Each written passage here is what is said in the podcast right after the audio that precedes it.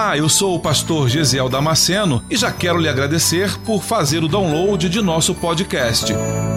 Deus tem nos dado esse tempo precioso para estarmos juntos meditando em Sua palavra. E espero que você seja edificado com ela. Aproveite a oportunidade para se inscrever nesse canal e receber gratuitamente novas mensagens toda semana.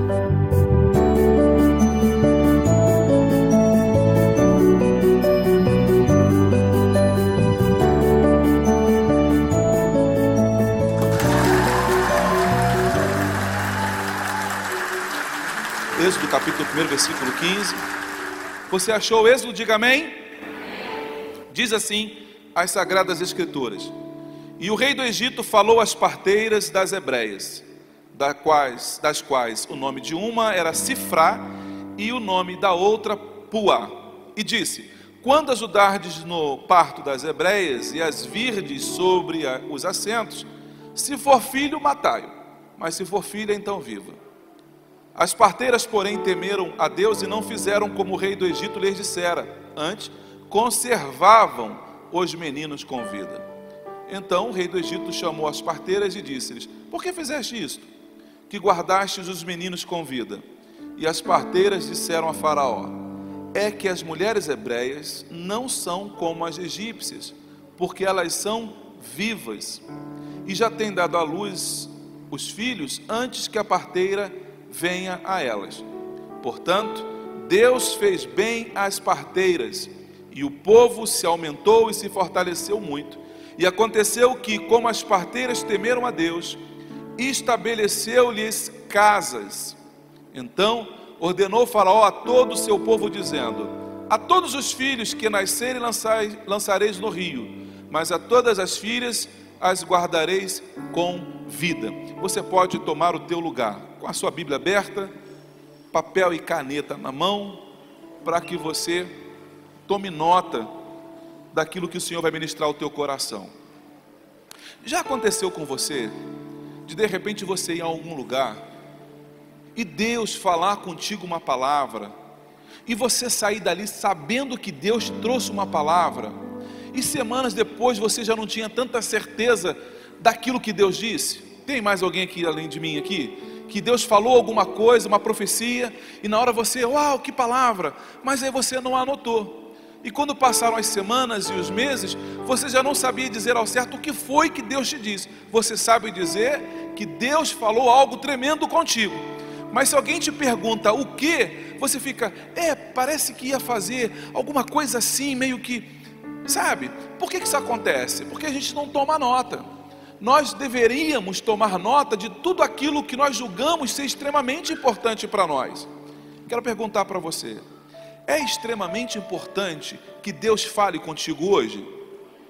Para alguns foi extremamente importante. Então vou perguntar de novo. É extremamente importante para você que Deus fale contigo hoje? Então precisamos tomar nota. Nós precisamos anotar o que Deus vai falar conosco. Então, se de repente você hoje não trouxe caneta, crie o hábito de trazer caneta consigo. Amém? Vamos entender esse texto aqui, o que, que ele quer dizer? Bom, José havia morrido, os anos se passaram, o faraó novo não conheceu José pessoalmente e nem se afeiçoou a ele, porque não o conheceu. Os anos passam e Israel se torna escravo na nação aonde vieram buscar refúgio.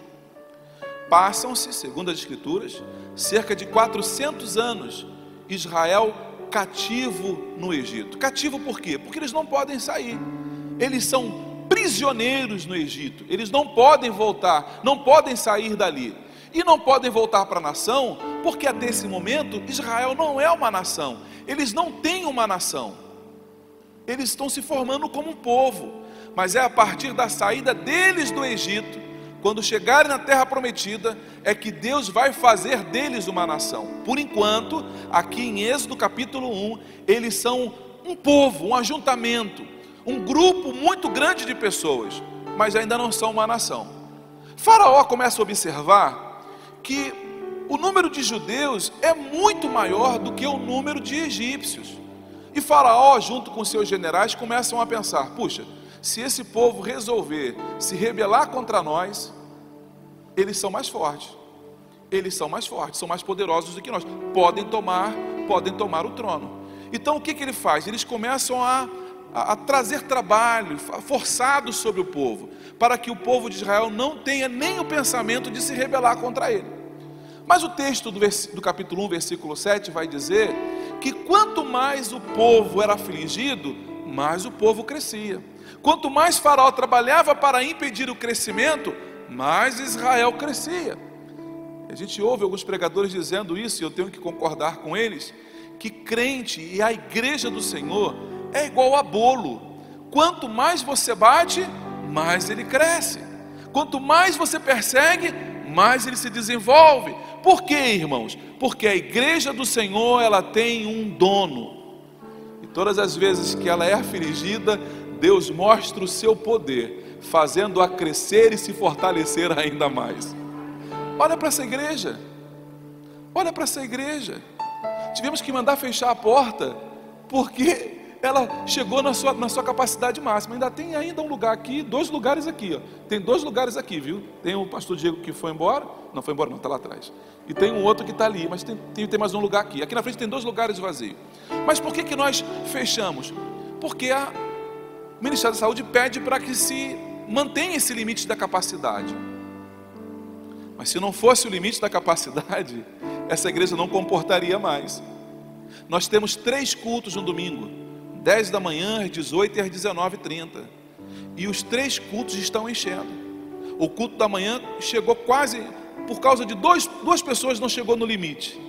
No culto das 18 horas, também chegamos já no, quase no limite. Eu não sei como é que nós vamos fazer. Vamos ter que fazer um quarto culto no domingo. Ora para Deus dar saúde e graça para o teu pastor conseguir pregar quatro vezes no domingo. Quatro vezes. Já troquei até de camisa aqui em cima. Fui lá embaixo minha sala, troquei de camisa. O que, que é isso, irmãos? É que quanto mais diz para a igreja que não pode, mais a igreja cresce. Quanto mais aflição vem sobre a igreja, quanto mais perseguição na igreja, mais a igreja cresce. Pastor, o senhor não assistiu aí o negócio lá do, do Supremo, lá decidindo se vai fechar a igreja ou não? Meu irmão, eu não vou perder tempo com isso. Mas por quê, pastor? Porque Deus falou várias vezes comigo, e vocês são testemunhas porque têm vindo a este culto. Quantos pregadores sobem aqui e falam o que Deus vai fazer neste lugar? Eu prefiro crer naquilo que Deus disse a meu respeito não pouco me importa o que o Supremo vai dizer, o que me importa é que o que o Supremo vai dizer. Porque o que ele disser a meu respeito, meu irmão, isso vai se cumprir. O que o Senhor disser a teu respeito, isso vai se cumprir, queira o homem ou não. Faraó queria que o povo diminuísse, e cada vez que ele fazia alguma coisa, mais a igreja crescia, mais o povo crescia. E aí Faraó tem um, tem uma ideia diabólica, tem um plano mirabolante, mas produzido no quinto dos infernos. O que, que ele faz? Chama a líder das parteiras e ele fala: Olha, quando vocês forem ajudar no parto das hebreias, observem, todo aquele que estiver nascendo e você vê que é um menino, mate. Como é que é esse matar? Vai ter que enforcar ele, porque não pode dar uma facada no, no bebê não pode se evidenciar que ele foi executado. Tem que parecer que nasceu morto, um acidente. Olha, infelizmente os meninos estão nascendo mortos. Esse era o plano de Faraó. Então ele dá uma ordem para as, para as parteiras: se for menino, você mate. Essa é a ordem de Faraó. E é aqui que nós chegamos no texto, do versículo 15 do capítulo 1. O texto diz assim: E o rei falou às hebreias, às parteiras das hebreias: das quais o nome de uma era Cifrá e da outra era Puá. O que, que me chamou a atenção nesse texto? Logo da primeira vez que eu vi. Quando você pega o texto de Êxodo para ler, você não vê o autor do livro de Êxodo dando nome, por exemplo, a Faraó. Porque Faraó não é um nome. Faraó é um título, como presidente, como rei, é um monarca. Faraó é um título. Mas o autor de Êxodo não diz qual é o nome desse desse monarca, desse faraó. O texto também não dá o nome dos pais de Moisés. Ora, olha a importância da história e da vida de Moisés. Moisés. Mas aqui no capítulo 2, olha aqui que o autor escreve: E foi-se um varão da casa de Levi, foi-se um varão, não dá o nome desse varão, esse varão aqui é o pai de Moisés, mas o autor não dá o nome dele. E casou-se com uma filha de Levi, também não diz o nome dela. Em outro tempo, em outro momento, nós vamos descobrir que o nome da mãe de Moisés era Joquebede, mas aqui no texto ele não diz quem ela era. Por quê, irmãos?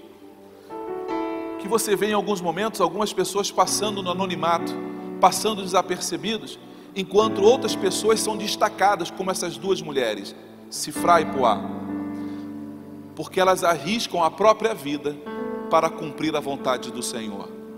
Elas sabem que elas fizeram faculdade, estudaram, se formaram para ajudar no parto, para ajudar a nascer com vida. E agora Faraó está pedindo para que ela mate essas crianças. Elas sabem que isso, é, que isso não é correto. Então elas arriscam a própria vida, porque Faraó podia dizer para elas: vocês não me obedeceram, forca para vocês, guilhotina para vocês, espada para vocês. Mas mesmo correndo risco de vida, essas mulheres vão lá e cumprem o propósito de Deus. Você quer ser abençoada por Deus? Cumpra o propósito, cumpra o propósito de Deus, minha irmã. Às vezes, a gente para para olhar, essas mulheres correram risco de vida. Às vezes Deus cobra, espera tão pouco de nós. A gente não está nem correndo risco de vida. Às vezes é só pelo fato de, de vir à igreja e trazer o filho, a família à igreja. E a gente acha tanta dificuldade para fazer isso. O que, que Deus espera de você? No fundo, lá no fundo, a gente sabe quando a gente é falho ao chamado do Senhor. Essas duas mulheres têm os seus nomes registrados porque elas falaram assim: custe o que custar, nós vamos cumprir o propósito de Deus. Nós vamos ser fiéis ao chamado do Senhor. Então, minha irmã, todas aquelas todos aqueles que se propõem a cumprir o propósito de Deus não ficarão no anonimato, vão ser destaque. Pensa comigo, em qualquer lugar onde se tem uma Bíblia, em qualquer lugar do planeta onde se tem uma Bíblia, estão sabendo o nome dessas duas mulheres. O que, que significa dizer isso, pastor? Que se você for fiel ao Senhor em cumprir os propósitos dele, Deus pode também fazer o teu nome correr não apenas nesta cidade, não apenas nesse município, não apenas neste país, mas Deus pode fazer o seu nome correr pelo mundo inteiro. Que isso, pastor? Pode. Deus pode fazer. Como? Não faço a menor ideia. Isso não é uma questão minha também?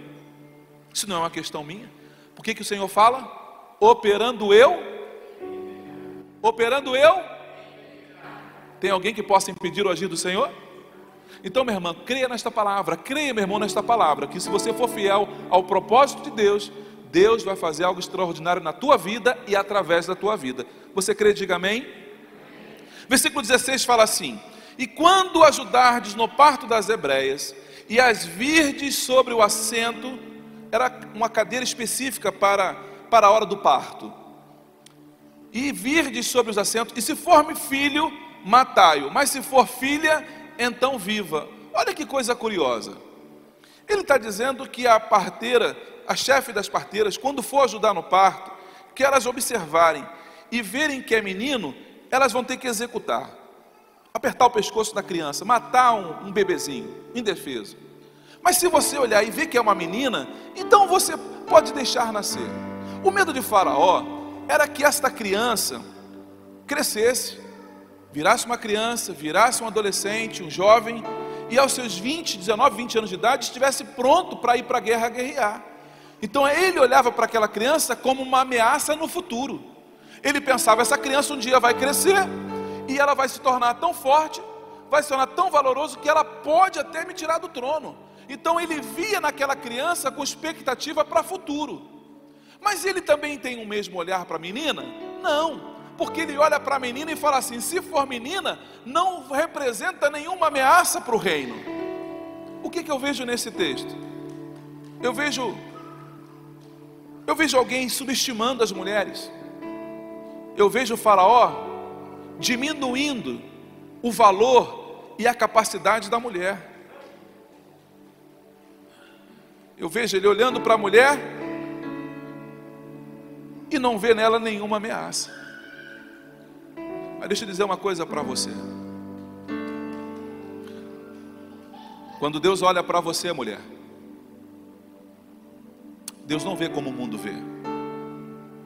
Deus não vê como eu vejo. Quando Deus olha para você, Deus vê em você um potencial para mudar a história desta cidade. Deus vê em você um potencial para mudar a história da nossa nação. Satanás olha de uma forma e ele despreza as meninas. Ele despreza. Ele despreza. Aí o texto diz assim: Matai se for filho, mas se for filha, então viva. A Bíblia diz que Deus usa as coisas que não são para confundir as que são. Deus usa as coisas fracas para confundir as fortes. De repente, você está aqui hoje ou está me vendo pelas redes sociais, e você se sente exatamente assim, diminuída, desconsiderada, desprestigiada, desprezada e desacreditada. Você fala, ninguém acha que eu sou capaz de fazer. O meu patrão não acha que eu sou capaz de fazer. E para dizer a verdade, pastor, até eu já acredito que eu não sou capaz de fazer. Até eu não tenho coragem para ir tão longe quanto disseram que eu poderia ir. Mas Deus me trouxe aqui nesta noite, como voz profética, para dizer para você, mulher: Deus pode e deseja te levar a lugares que você nunca imaginou que pudesse ir, a fazer e realizar coisas que nem você acredita que seria capaz de realizar. Eu fico pensando em como às vezes nós mesmos subestimamos a nossa capacidade. O homem fica doente, a gente fica doente, né? A gente deita na cama, e eu até me vejo com um termômetro na boca, com aquela cara de que está morrendo, já chegou no final da vida, e eu já começo ali, me cubro, e eu falo, ai meu Deus, meus filhos venham perto de mim, venham para perto do papai, minha esposa, procura não casar tão rápido quando eu morrer. E eu começo a dar orientações para a família. Aí ela vai olhar para mim, tira lá o termômetro e olha. Levanta daí, homem, tu está com 37,5 de febre. Só isso, só. Não deu. Aí você levanta. A mulher, ela acabou de vir do hospital, deu à luz gêmeos, chegou em casa. Tu, cadê a mulher? Ela está lá lavando roupa está estendendo a corda, está batendo um bolo, e tá, você fala: se fosse eu, homem, eu ia ficar uns três meses deitado, em repouso, em repouso, deitadinho lá para em convalescência. Estou, estou recuperando as forças. Aí eu ia dizer, afinal de contas, né? Olha o que, que eu botei para fora. Olha só essa criança. Tem dois quilos, três quilos essa criança estava dentro. Imagina o drama que o homem passa. Mulher, você pode fazer muito mais do que você imagina. Deus está trazendo a você nesta noite o entendimento de que não é na força do teu braço, não é na tua capacidade só, mas é quando você traz o Senhor para a tua vida e faz, fala, Deus faz em mim, realiza através de mim. Esse é o desejo do coração do Senhor é te usar como ferramenta, como instrumento vivo, para que ninguém diga, fui eu que fiz na minha própria capacidade, mas aquele que fizer vai ter que dizer: Eu fiz porque o Senhor me capacitou, eu fiz porque o Senhor foi forte mão na minha vida, eu fiz porque foi o Senhor que me dirigiu, eu fiz porque foi o Senhor que me fortaleceu. Por isso que Deus usa as coisas fracas e frágeis deste mundo não subestime as mulheres. O versículo 17 diz assim: As parteiras, porém, temeram a Deus e não fizeram como o rei do Egito lhes dissera, antes conservavam os meninos com vida. Não é, não são as mulheres que estão dizendo de si mesmo. Não é Cifra e Puá que estão dizendo: "Olha, nós tememos o Senhor, por isso nós não, por isso nós não fizemos isso". Não, não são elas que dão testemunho de si mesmo. Quem dá testemunho delas é o autor. E ele diz: "Elas são mulheres tementes". Meu irmão, minha irmã, você precisa dar testemunho da mulher que você é. Você precisa dar testemunho de que Deus é na tua vida. Não é você falando, eu sou crente, eu sou espiritual, eu sou santa. Não é assim, não é você dizendo, é você agindo como se fosse. É você agindo conforme aquela que vai morar no céu. Você precisa ter um comportamento diferente do comportamento das egípcias. Porque elas não têm temor, elas vão executar, vão matar os meninos, mas as hebreias não. Eu não tenho que dizer que eu sou crente. Posso dizer, não vou esconder isso não. Mas são os meus comportamentos, é o meu comportamento que tem que dizer que eu sou servo de Deus. É o meu comportamento que tem que anunciar para todo mundo: ah, ali vai um santo homem de Deus. Ah, ali vai uma santa mulher de Deus, porque o teu comportamento tem que ser assim. Elas temeram a Deus e não fizeram. Não é uma briga constante? Parece que a gente tem que copiar o mundo. O que o mundo faz, a gente tem que fazer igual. Ah, eles fizeram algo, a gente, parece que a gente tem que estar tá copiando o mundo. Teve uma época até que a gente via as pessoas pegando as músicas do mundo e só trocando a letra. Mas o ritmo, tudo era exatamente igual, só trocava a letra da música. Por que isso, irmãos? Deus pode te capacitar para você fazer coisa muito melhor. Deus pode te encher de sabedoria, de graça, de entendimento. Deus pode fazer isso no meio do povo? Claro que pode. E não só pode, como apenas deseja também realizar isso na vida dos teus filhos. Esse é o desejo do coração do Senhor. Então o rei do Egito chamou as parteiras. Como ele viu que as crianças só cresciam, só cresciam, é claro que ele só vai chamar as parteiras depois de um tempo. Já passaram alguns meses, talvez anos, e eles percebem que, nossa, eu só vejo menino nesse negócio aqui, cara. Aí ele chama as parteiras para prestar conta.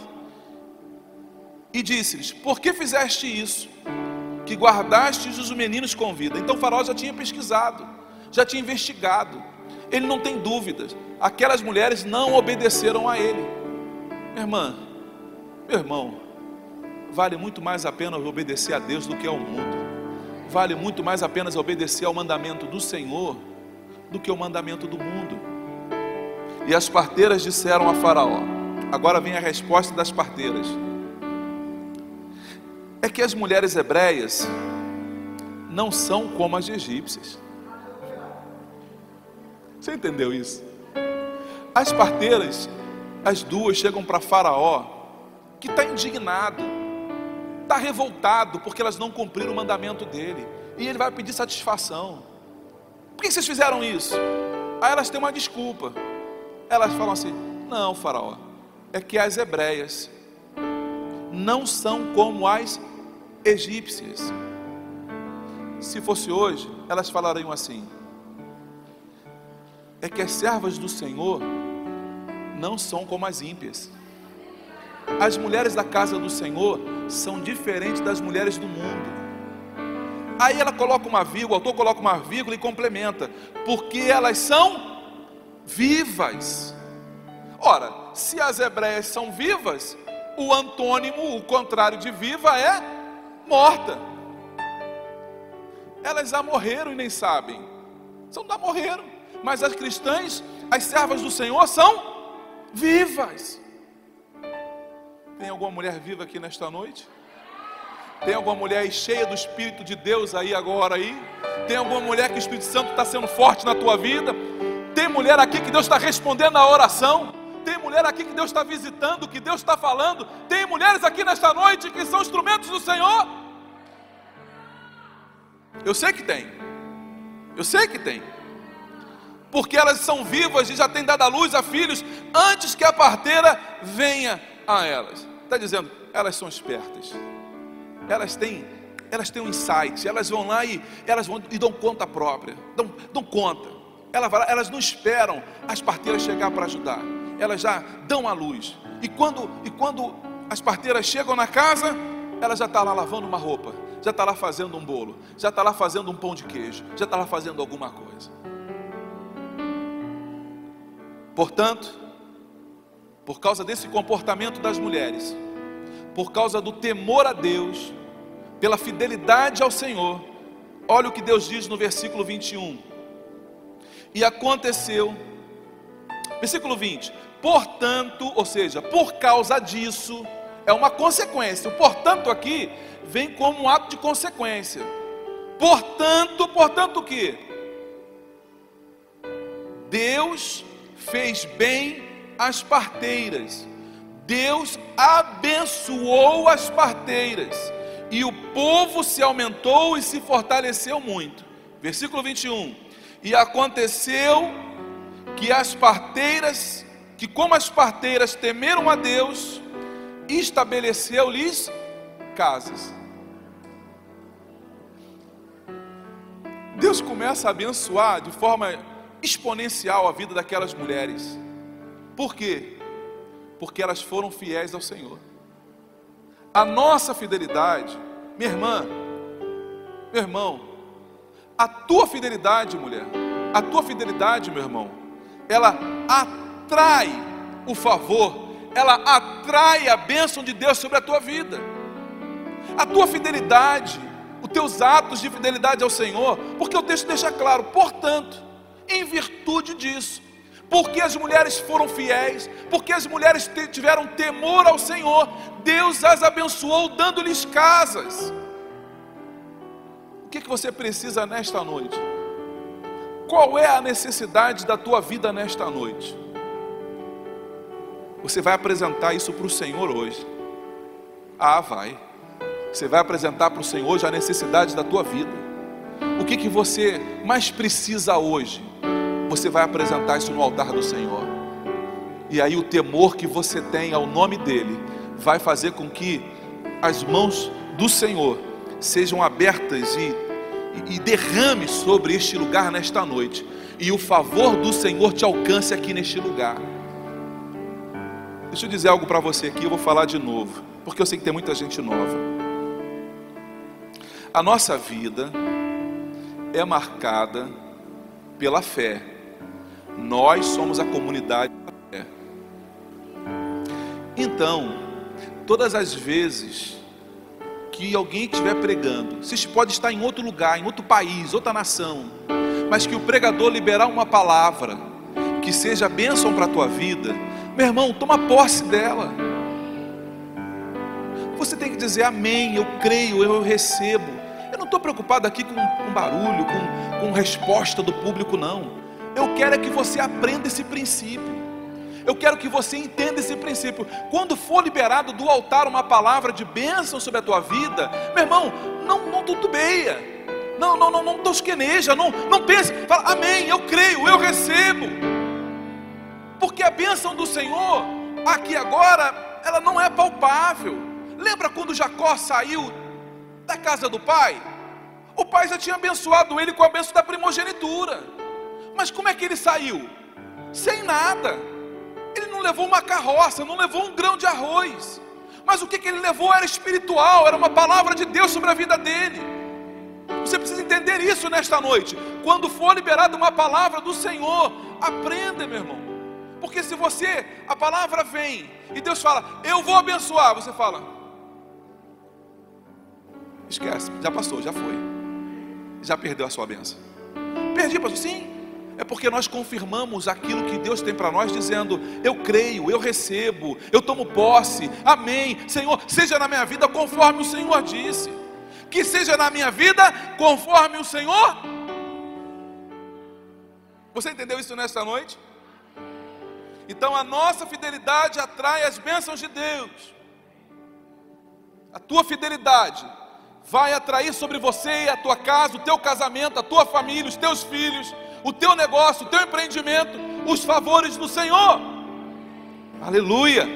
Essa igreja é inteligente, essa igreja é esperta. É porque as hebreias não são como as egípcias, os hebreus não são como os egípcios.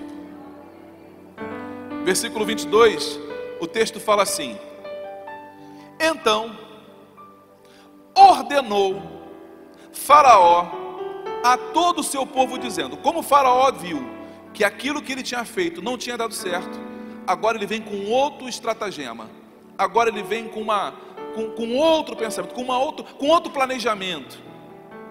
A todos os filhos que nascerem, lançareis no rio, mas a todas as filhas guardareis com vida. Faraó não aprendeu da primeira e parece que não vai aprender da segunda. Ele continua subestimando as mulheres. Se for menino, está aqui no rio.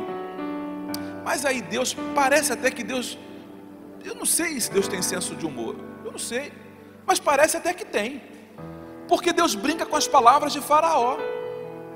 Faraó diz assim: ó, o que for menino você joga no rio, o que for menino você deixa viva. Faraó dá essa ordem. Como é que Moisés vem? No rio, navegando no rio. E aí ele vem para onde? Dá de cara com a filha de Faraó. parece, que, parece que Deus está querendo provocar Faraó. A ordem é em geral. A filha de Faraó está tomando banho no rio.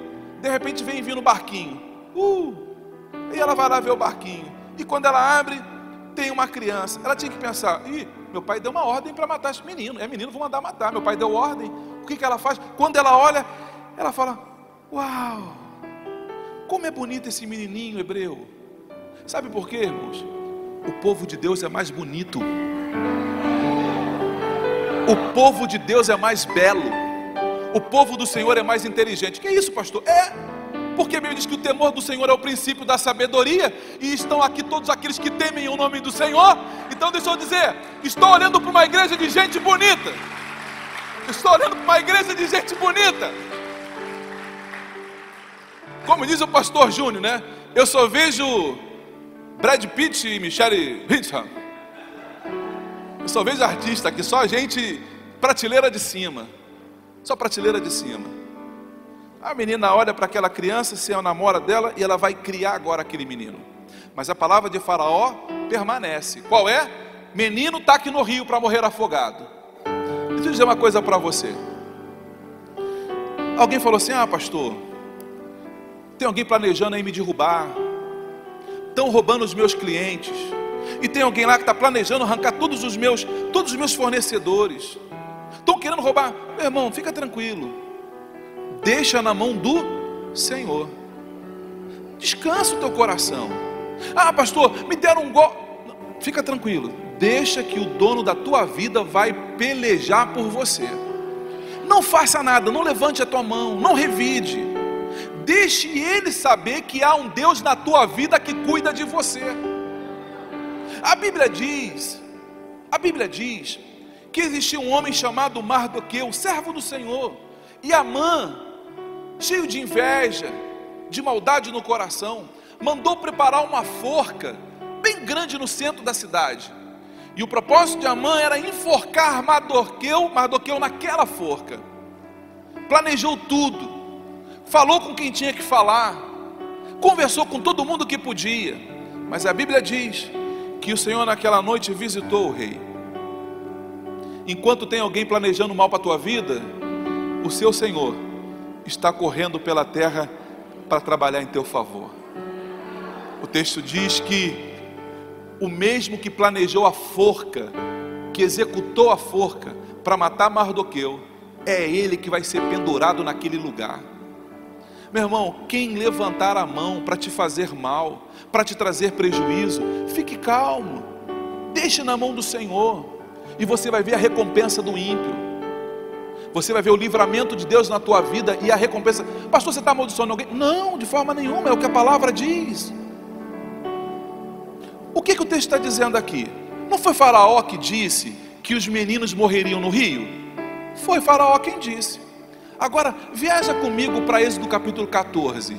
Êxodo capítulo 14. O que, que o texto diz lá? O texto diz que quando Moisés atravessou o Mar Vermelho, junto com o povo de Israel, todos os meninos e meninas, quando acabaram de atravessar, os egípcios estão no meio do Mar Vermelho, nas suas carruagens, indo para a guerra. Lembre-se que só tem menino ali. As meninas não lutavam, porque Faraó continuava subestimando as mulheres.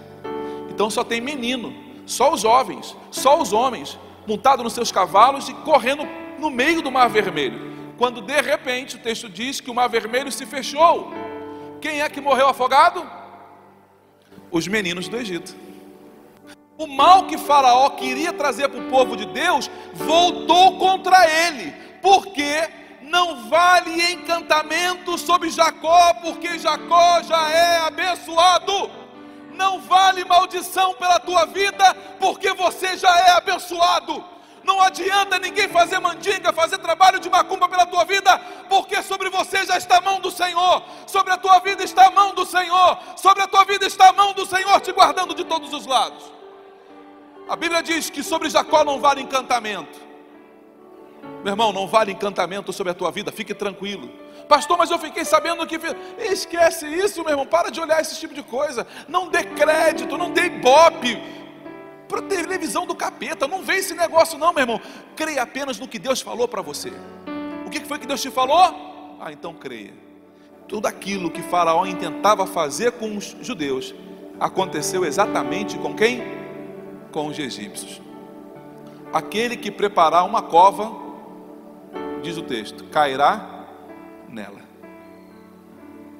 Fique tranquilo, meu irmão.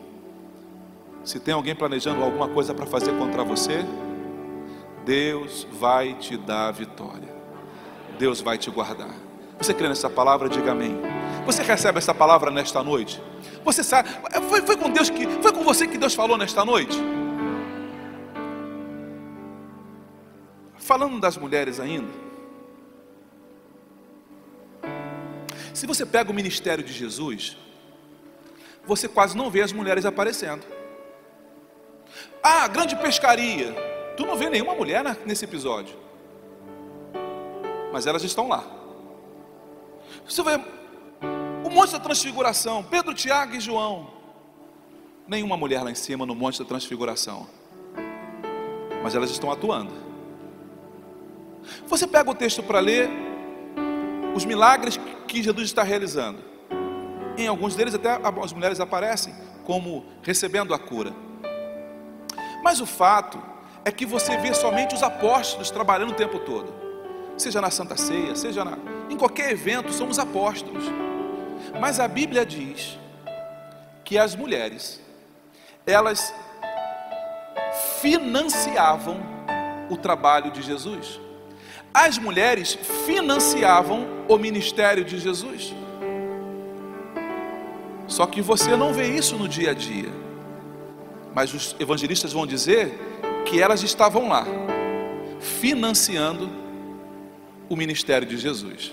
E eu preciso aqui nesta noite, pregando esta mensagem, eu preciso olhar nesta noite para este lugar e ver mulheres que Deus vai levantar como empresárias para sustentar a obra do Senhor. Eu preciso olhar nesta noite aqui como mulheres que vão ser grandes empreendedoras, que vão marcar esta cidade. Por quê? Por quê, pastor? Porque o texto está dizendo para mim que eram as mulheres que financiavam a obra do Senhor.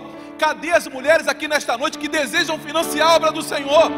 Então, minha irmã, levanta a tua mão onde você está aí. Se você deseja ser uma financiadora da obra do Senhor, e você fala, pastor, mas eu não tenho recurso, pastor, mas eu não tenho como, eu só tenho um projeto no coração e um desejo, já tem tudo já tem tudo. Eu quero que vocês continuem com a mão levantada, as mulheres que desejam isso. Se o teu coração não arde para isso, não levante a mão, pelo amor de Deus. Não, não seja uma Maria, vai com as outras. não seja. Só levante se o teu coração arde para isso. Senhor, eis aqui as tuas filhas, que esta noite a palavra ardeu no coração delas. E que elas, Senhor, assim, a exemplo daquelas mulheres que financiavam o trabalho do teu filho, enquanto trabalhava na terra,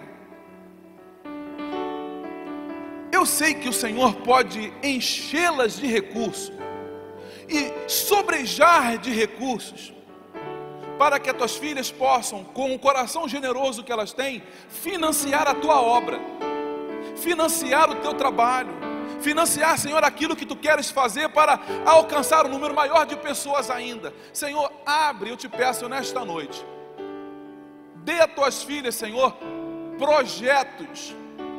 Dê a tuas filhas, Senhor, estratégias. dê às tuas filhas, Senhor, ousadia, dê às tuas filhas, Senhor, coragem, determinação. Senhor, que as tuas filhas entendam que é o Senhor que está falando com elas nesta noite, chamando-as para um novo tempo, chamando-as para um novo mover, chamando para algo novo, um ciclo novo que se inicia neste lugar. Senhor, derrama abundantemente sobre as tuas filhas e usa, Senhor, conforme o teu querer, conforme o teu propósito, é a minha oração no nome de Jesus. E você, mulher, se crê nesta palavra, diga amém aí com toda intensidade. Aleluia.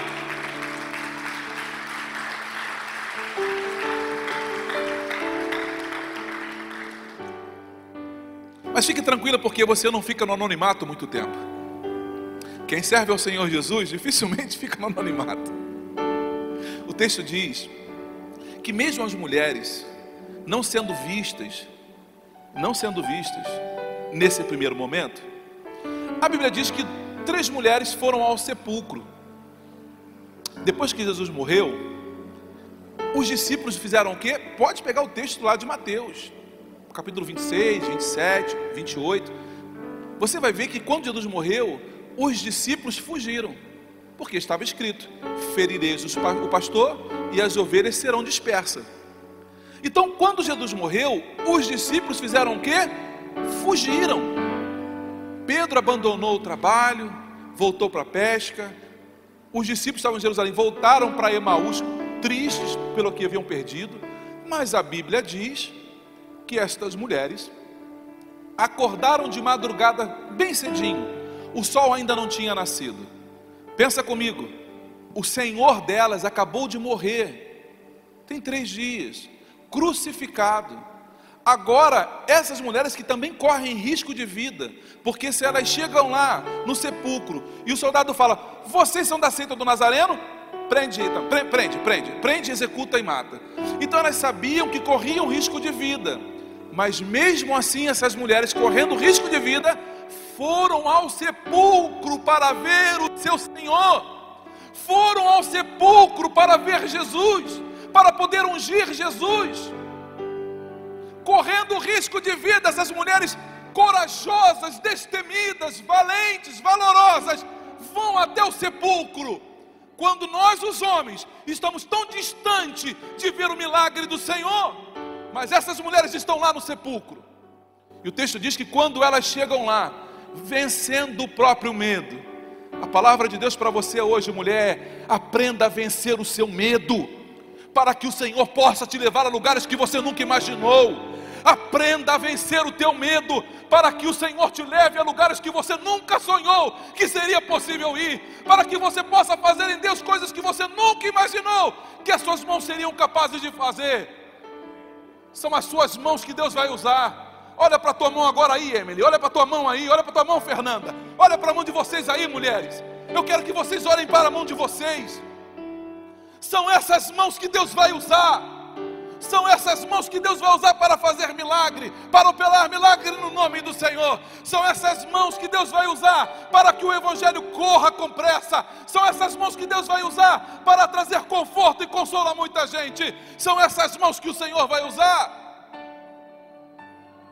Oh! Esta noite Deus está dizendo para a sua igreja: é tempo de despertamento, é tempo de se posicionar não perca mais um segundo da tua vida perdendo tempo com coisas fúteis da vida. Não perca mais o teu tempo, minha irmã, com coisas que não vão produzir para a eternidade. Está na hora de você começar a produzir para a eternidade. Está na hora de você começar a produzir frutos que não se corrompem, que não se consomem, que não se destroem nesta terra Deus está te chamando para te usar com poder e glória, para a glória e honra do louvor do nome dEle. Aleluia! O texto diz que essas mulheres, quando chegam lá, quando elas conseguem vencer o medo,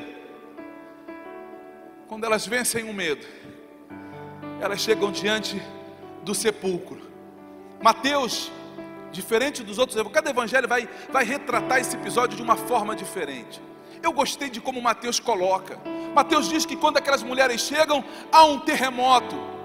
As mulheres estão indo e falam assim: Mas e aí? Como é que nós vamos fazer? Tem uma pedra pesada lá. Nós não vamos conseguir. Nós não temos força. Não é isso que às vezes as mulheres falam? Ah, o homem tem mais força. Às vezes minha esposa chega lá, pede para abrir um pote. O que você quer? Abre o pote para mim que eu não estou conseguindo abrir. Eu vou lá pegar. Faço igual o Ronaldinho, né? Faço. Faço. Eu abro e entrego para ela. Tenho força. Elas vão para o sepulcro e vão discutindo. Eu vou fazer? Tem uma pedra. Nós não vamos conseguir tirar a pedra. Mas a informação de que tem uma pedra que elas não têm condições de tirar impediu elas de ir ao sepulcro? O que, que Deus está dizendo para você, mulher? Que não haja nada que te impeça de fazer o que Deus te chamou para fazer. Por quê, pastor? Porque o milagre que você não pode, Ele vai fazer por você. Que você não consegue fazer, pensa assim, olha. Continua com essa imagem na tua cabeça, abrindo o pote de vidro. Quando minha esposa não consegue, ela apresenta para mim. Quando você não conseguir alguma coisa, pegue o teu pote e fala assim: Pai, abre para mim. Senhor, isso eu não consigo fazer. O Senhor faz para mim? Senhor, eu, eu, eu, não vou ter condições, tem uma pedra lá, mas eu estou indo porque eu sei que o Senhor vai operar o um milagre. A minha obrigação, eu não tenho força para tirar a pedra, tu sabes, mas eu tenho perna para chegar até lá. Eu tenho coragem para chegar para lá. Eu tenho vontade de chegar até lá. Então, meu irmão, levanta e vai na direção do teu milagre. Levanta e vai na direção do teu milagre. Quando elas chegam lá, o texto diz que há um terremoto. A pedra é removida do lugar. Um raio, um relâmpago desce do céu. Meu irmão, qual foi o discípulo que viu isso? Qual foi o apóstolo que viu essa cena? Nenhum apóstolo viu isso. Nenhum discípulo viu isso. Mas as mulheres viram. O terremoto, o relâmpago, e de repente um, um ser angelical, na figura de um relâmpago, tão claro como um relâmpago. E o anjo diz para ela: Vocês procuram Jesus? Não está aqui não. Ele já ressuscitou. Ele já não está mais aqui, ó.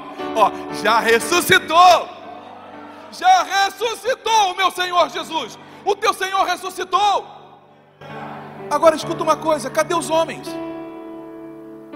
As mulheres não estavam no monte da transfiguração. Mas deixa eu te dizer, o maior evento do cristianismo é exatamente a ressurreição do Senhor Jesus. O maior evento do cristianismo é a morte e ressurreição. Porque na ressurreição de Jesus, nós vencemos a morte. As mulheres foram testemunhas de algo inédito que os homens só viram depois. Que os homens só viram depois. O que, que eu vejo aqui, irmãos, nesse texto? Que se vocês se dedicarem, que se vocês tiverem coragem de vencer o medo, vocês vão ver coisas, vão experimentar tudo espiritual, coisas que você nem sabia que existia, que você nunca passou pela sua cabeça.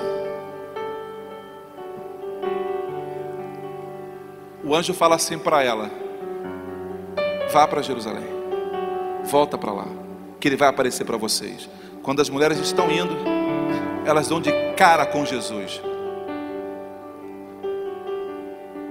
Elas obedecem à voz do anjo que diz para elas irem para o lugar. Elas obedecem e elas estão indo. E em porque obedeceram à voz do Senhor, vão ter o privilégio de não apenas ver a tumba vazia, mas serem as primeiras a ver Jesus ressuscitado. Elas vão ser as primeiras a ver o nosso Senhor ressuscitado.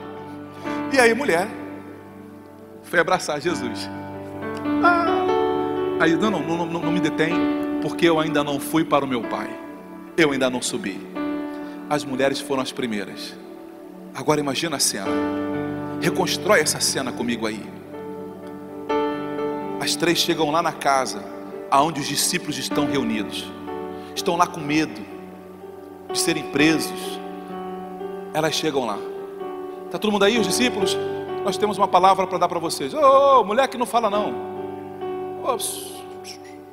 Eu tenho uma palavra para dar para você. E aí, quando ela chega com a autoridade de Deus, todo mundo tem que se calar. Quando a mulher vem com uma palavra de Deus, meu irmão, o povo cala para ouvir. Há um temor no lugar. E os discípulos falam: Ah, o que você quer falar? Estou acabando de vir do sepulcro. Você foi sepulcro? Eu, Marta, Maria Madalena, fomos no sepulcro agora de manhã. Agora cedinho. Preciso dizer para vocês uma coisa. O túmulo está vazio. Aí os discípulos olhando um para o outro. O quê? É, nós estivemos lá no sepulcro, ele está vazio. Jesus não estava no sepulcro. Aí, quando a gente estava saindo, chegamos lá, falamos com um anjo. Vocês viram um anjo? Sim, nós falamos com ele, um anjo lá, um anjo bonito. Falamos com ele. E aí nós entramos na, na tumba e olhamos, estava lá o lençol dobrado, dobradinho. E quando a gente está saindo para vir para cá, a gente deu de cara com o Senhor Jesus. Vocês viram o mestre? Nós vimos o mestre. Não, não, nós não só vimos, não. Nós falamos com ele. Não, melhor dizendo, nós vimos, falamos e abraçamos o mestre. Nós vimos, ouvimos e abraçamos. Quem fez isso? Não foram os apóstolos, não foram os medalhões, não foi o pastor da igreja. Me ajuda aí, Senhor. Foram as mulheres. Eu quero incentivar você hoje, dizendo que você em Deus é capaz de fazer muito mais do que você imagina. Eu quero orar por você nesta noite. Se você está aqui, mulher, se esta palavra queimou o teu coração, e você sabe que foi com você que Deus falou. Pastor, mas a pregação foi só para as mulheres? Não, foi para os homens também. Ei, como é que o senhor resumiria para si essa palavra? Bom, eu resumiria para mim, porque não se esqueça de quando eu, eu prego, eu estou pregando primeiro para mim. Então o que Deus está falando para mim? Gisel, não subestime as minhas servas. Gisel, não subestime a pastora desta igreja. Gesiel, Gesiel, não atrapalhe. Muito ajuda quem não atrapalha. Não atrapalhe o que eu vou fazer. Porque é eu que estou fazendo. Meu irmão, deixa a tua esposa ser esse instrumento de Deus que ele chamou para ela ser. Não coloque a tua mão para que você não se queime. Deixe Deus fazer. Porque a palavra diz o que? Operando eu, quem impedirá? Então, se eu tentar impedir, eu estou tentando impedir não ela, mas estou impedindo o que? A mão do Senhor. Eu consigo impedir a mão do Senhor? Nunca. Então, o meu papel qual é? Não, Senhor, impedir não, eu vou agora, agora que eu vou ajudar. Eu já ajudava antes, Senhor, agora que eu vou. O que, que você precisa? O que, que você quer? O que, que você quer? Só não me peça gabinete pastoral, porque eu não tenho mais lugar para colocar aqui. É, bem que você podia me dar um gabinete pastoral, né? Fala onde? Não tem espaço aqui. Começa a orar e me ajudar para a igreja encher rápido, porque aí no novo templo, para onde nós vamos ter que ir, aí lá a gente consegue um gabinete pastoral para a pastora. As mulheres estão de acordo? Digam amém. Precisa orar mais, para o couro ficar mais forte, para o couro ficar maior. Eu quero orar por você, mulher, que está aí agora.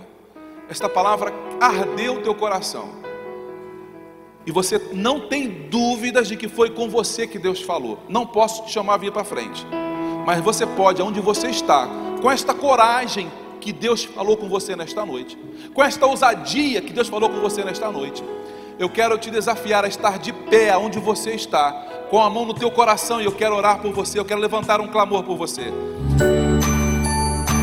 Você acabou de ouvir mais um podcast. E se você foi edificado com essa mensagem, compartilhe com outras pessoas. Até o próximo encontro.